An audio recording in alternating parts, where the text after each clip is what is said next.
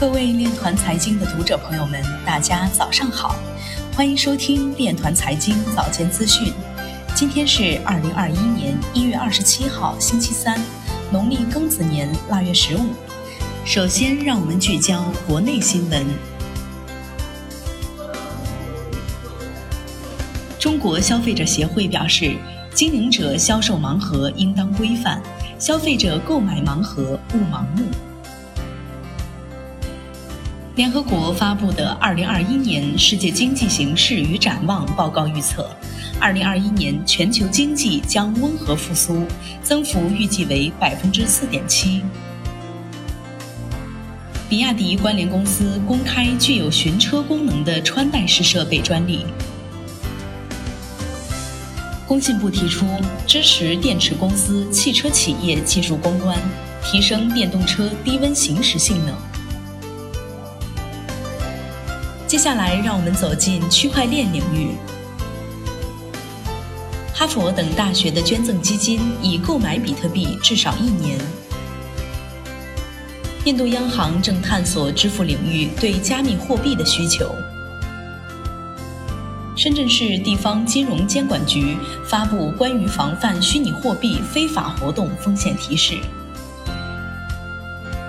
云南两会表示，二零二一年将打造全国区块链产业发展高地。新加坡 WBF 交易所将上线 Fill。一月稳定币交易量达到两千三百七十亿美元，创新纪录。浙大邵逸夫医院推出电子病历与科研数据区块链应用。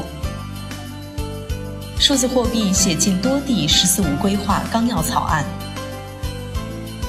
新加坡银行首席经济学家表示，若比特币高波动性等问题得以解决，或将成为价值存储手段。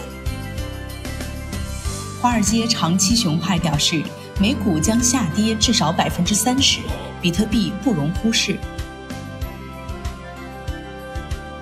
中南财经政法大学数字经济研究院执行院长潘和林表示，“十四五”时期推动数字货币应用落地，第一要继续扩大试点，普及相关概念，培养居民对数字货币的信任感；第二，推进与 C 端的结合，比如去年数字货币就曾联合美团、滴滴等进行试用，进一步拓宽应用场景；第三，加速封闭化测试。